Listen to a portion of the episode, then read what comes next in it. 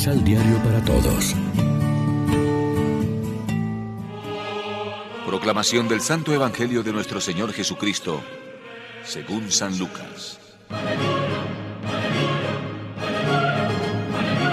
Cierto día era mucha la gente que se apretaba junto a él para escuchar la palabra de Dios.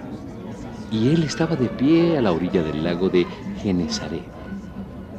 Vio dos barcas amarradas al borde del lago. Los pescadores habían bajado y lavaban las redes. Subió a una de las barcas, que era la de Simón, y le pidió a éste que se apartara un poco de la orilla. Luego se sentó en la barca y empezó a enseñar a la multitud. Cuando terminó de hablar, dijo a Simón, Lleva la barca a la parte más honda y echa las redes para pescar. Simón respondió, Maestro, hemos trabajado toda la noche sin pescar nada, pero si tú lo mandas, echaré las redes. Así lo hicieron, y pescaron tantos peces que las redes estaban por romperse. Pidieron por señas a sus compañeros que estaban en la otra barca que vinieran a ayudarlos. Llegaron, pues, y llenaron tanto las barcas que por poco se hundían. Al ver esto, Simón Pedro se arrodilló ante Jesús diciendo, Señor, apártate de mí porque soy un pecador. Pues tanto él como sus ayudantes estaban muy asustados por la pesca que acababan de hacer. Lo mismo les pasaba a Santiago y a Juan, hijos de Zebedeo, compañeros de Simón. Pero Jesús dijo a Simón, No temas, de hoy en adelante serás pescador de hombres. Entonces llevaron sus barcas a tierra, lo dejaron todo y siguieron a Jesús. Lección Divina Amigos, ¿qué tal? En este domingo 6 de febrero celebramos el quinto domingo del tiempo ordinario y como siempre lo hacemos de la mano del pan de la palabra. La llamada de Jesús a los primeros apóstoles, Pedro, Santiago y Juan, sigue a la primera pesca milagrosa. La segunda será cuando en el mismo lago se les aparezca como resucitado.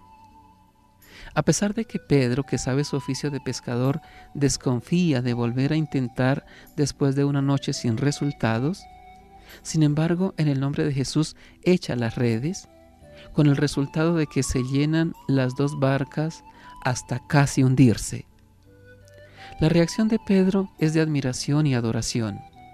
Jesús aprovecha para decirle a él y a los demás que desde ahora van a ser pescadores de hombres cosa que no debieron entender de momento, pero que se les quedó grabada y que cumplieron después de Pascua y Pentecostés con un ministerio generoso hasta el testimonio supremo de la muerte.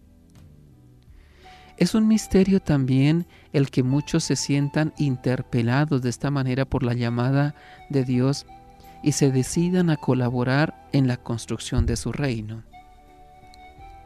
Los primeros apóstoles nos dan hoy una hermosa lección de obediencia a la llamada vocacional. El sorprendente resultado de la pesca provoca en Pedro y también en sus compañeros. Sacaron las barcas a tierra y dejándolo todo, lo siguieron. La respuesta de los llamados va acompañada de una experiencia de fe. Isaías queda estupefacto por la trascendencia de Dios y asustado de haber visto al Señor. Pablo, en el camino de Damasco, queda cegado por la luz del resucitado. Los apóstoles quedan maravillados del milagro que acaba de hacer Jesús. La reacción de Pedro es de admiración y también de espanto.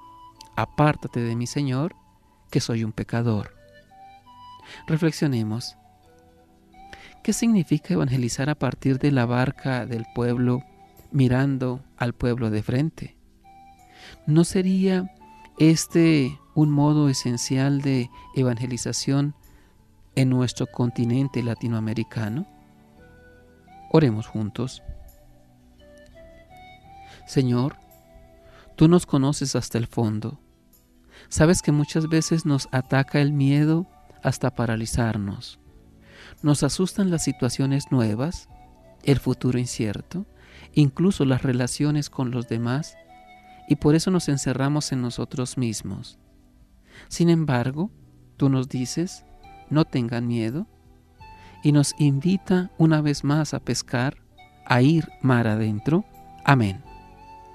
María, Reina de los Apóstoles, ruega por nosotros.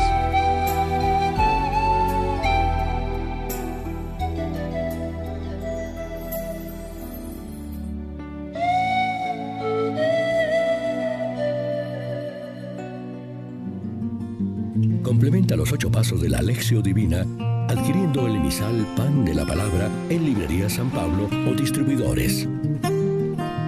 Más información www.sanpablo.co Pan de la Palabra. Vive la reflexión.